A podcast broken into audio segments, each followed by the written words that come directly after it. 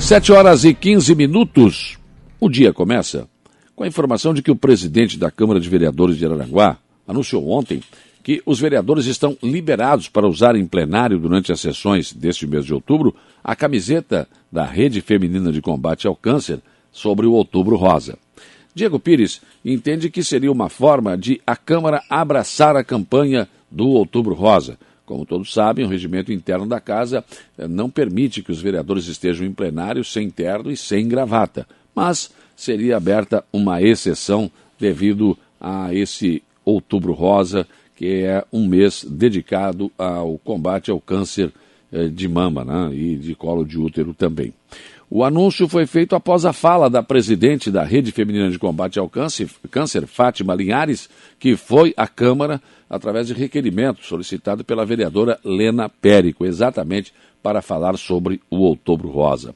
Na sessão de ontem ainda, o vereador Luciano Pires aprovou o projeto de lei que institui o Outubro Rosa, mês dedicado à conscientização sobre o câncer de mama em Araranguá. O vereador disse que ficou surpreso, como os demais também, eh, ao afirmar que tal lei ainda não existia no nosso município. Todos pensavam que isso já, já era fato comum. Não, não existia a lei. Outra situação verificada ontem é que a Rede Feminina de Combate ao Câncer, muito embora realize um grande trabalho né, voluntário de conscientização da mulher sobre o câncer de mama, não recebe nenhum auxílio financeiro da administração municipal. Os vereadores se colocaram à disposição da rede para tentar intermediar esta situação junto ao Poder Executivo Municipal. Suplente de vereador Daniel Bronstrup, professor, participou ontem de sua primeira sessão como vereador. Ele assumiu na vaga deixada pelo vereador Nelson Soares por 30 dias e já apresentou uma indicação e um projeto. Vereadores também aprovaram na noite de ontem uma nota de repúdio à Agência Nacional do Petróleo em razão da 17ª rodada de concessão de blocos de exploração uh, de áreas marítimas aqui na nossa região. Mas o assunto parece ainda não ser uma unanimidade entre os vereadores. Luciano Pires, Lena Périco, entre outros, levantaram alguns questionamentos sobre a situação. E o vereador Pedro Paulo de Souza manteve sua posição contrária e votou contra a aprovação. A moção foi de autoria do vereador Jair Anastácio, depois de uma audiência pública sobre o assunto realizada na Câmara de Vereadores de Araranguá. Entrou na Câmara também o orçamento do município para 2022. Antes do final das sessões deste ano, os vereadores precisam aprovar o orçamento com as previsões de arrecadações e gastos da administração municipal para o ano que vem. Antes, os vereadores aprovaram a LDO, que é a Lei de Diretrizes ao Orçamento, que antecede ao orçamento em si. Para que você tenha uma ideia, o que está no orçamento, está previsto no orçamento, pode ser gasto pela administração municipal. O que não está previsto no orçamento, não pode. Enfim, é uma peça muito importante que dá sempre uma ideia de como a administração pretende investir o nosso dinheiro e também qual é a previsão de arrecadação. E o 11 encontro de Fuscas e Carros Antigos, realizado pela Prefeitura de Maracajá, através da Secretaria do Meio Ambiente e Turismo, será sábado, 9 de outubro, a partir das 9 horas. O secretário de Meio Ambiente e Turismo, Geraldo Leandro, disse que a expectativa é reunir cerca de 200 veículos. Então, é uma grande expectativa, né? E, e eventos que, claro, ficaram todos parados, esse tipo de evento não era possível devido à pandemia. Então, agora vão, eh, vai ser realizado este 11 primeiro encontro e, claro, as pessoas devem estar com muitas saudades de rever os nossos queridos carros antigos. E devem participar do encontro os carros fabricados até o ano de 1995. Este evento é aberto ao público, né? E será no Parque Ecológico, que estará funcionando normalmente.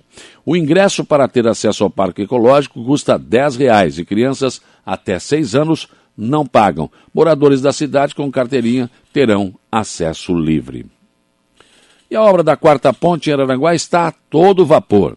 recebi ontem vídeos do vice-prefeito Cristiano da Silva Costa Tano eh, sobre o andamento da obra. O canteiro de obras da empresa Trilha apresenta muitos trabalhadores atuando nas fundações da ponte. Segundo o vice-prefeito, o início da obra é animador. Secretaria de Estado da Saúde ontem emitiu mais um boletim sobre o Covid-19.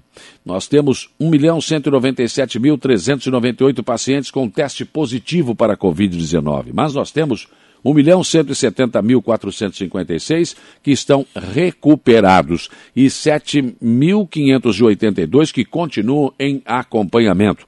Os dados de ontem apontam, infelizmente, para 19.360 óbitos desde o início da pandemia. A taxa de letalidade se mantém em 1,62%. Em comparação com o boletim do dia anterior, houve mais 14 óbitos registrados. A quantidade de casos confirmados aumentou 1.008 e outras 876 pessoas passaram a ser consideradas recuperadas. E também o número de casos ativos registrou um crescimento de 118. A Covid está aí ainda. E infelizmente ainda mata pessoas. Mas graças a Deus e a todo o trabalho que foi feito, né, a, a, ocupação de leitos de UTI e a vacinação que está avançando, a ocupação de leitos de UTI continua caindo em todo o estado. Ontem, por exemplo, 62,4%, né? Nós tivemos aí a taxa de ocupação em Santa Catarina. Dos 1.420 leitos UTI adultos pelo sistema SUS em todo o estado, 886 ocupados, mas 325 por pacientes com confirmação do Covid-19. No Hospital Regional de Araranguá, a taxa de ocupação de leitos ficou em 29,9%, com quatro pacientes Covid internados. No Hospital Dom Joaquim de Sombrio, a taxa desde ontem está zerada. Nenhum paciente Covid internado. Mas para que isso continue acontecendo, é preciso que as pessoas tomem a vacina, principalmente aqueles que não tomaram a segunda dose. Hoje tem vacinação em Araranguá, no Salão da Igreja Matriz, daqui a pouco, a partir das 8 horas até as 12 horas, e depois das 13h30 até as 16 horas. Aqui, então, no Salão da Igreja Matriz, no centro. Segundo as doses de Pfizer agendadas até o dia 23 de outubro. Segundo as doses de Butantan Coronavac agendadas até o dia 7 de outubro terceira dose de idosos 70 anos e mais que já fazem seis meses que tomaram a segunda dose. E tem que trazer, claro, documentos pessoais e comprovante das duas doses da vacina contra o Covid. A Secretaria Municipal de Saúde alerta que está aguardando a chegada de vacinas para a, os adolescentes e profissionais da saúde. E assim que chegar, claro, os horários e os locais de vacinação serão divulgados pela Secretaria. Governador Carlos Moisés cumpre roteiro aqui pelo sul do estado nesta quinta-feira. Ele vai trazer a destinação de recursos para construções, ampliações, reformas e compra de equipamentos para instituições de educação especial de 40 municípios do sul. Em Braço do Norte, o ato está, marcado para as 10 horas da manhã de hoje, com repasses às instituições de Armazém, Braço do Norte, Capivari de Baixo, Grão-Pará, Gravatal, Imaruí, Imbituba, Jaguaruna, Laguna, Orleans, Rio Fortuna, Sangão, São Ludgero, São Martinho, 13 de Maio e Tubarão. Em Içara, uh, ele vai estar às 14 horas e vai liberar recursos para instituições de Araranguá, Balneário Rui do Silva, Balneário Gaivota, Balneário Rincão, Cocal do Sul, Cristiúma, Forquilinha, Içara, Jacinto Machado, Lauro Miller, Maracajá, Meleiro, Morro da Fumaça, Nova Veneza, Orleans, Passo de Torres, Praia Grande, Santa Rosa do Sul, São João do Sul, Siderópolis, Sombrio, Timbé do Sul, Turvo e Uruçanga a vinda do governador mais uma vez ao sul, não aqui ao extremo sul, mas enfim, vem a Isara também, nos traz novo alento. Ou seja, o, essas entidades trabalham e fazem o bem o dia todo. E, claro, sempre acabam enfrentando dificuldades, por incrível que pareça. Né?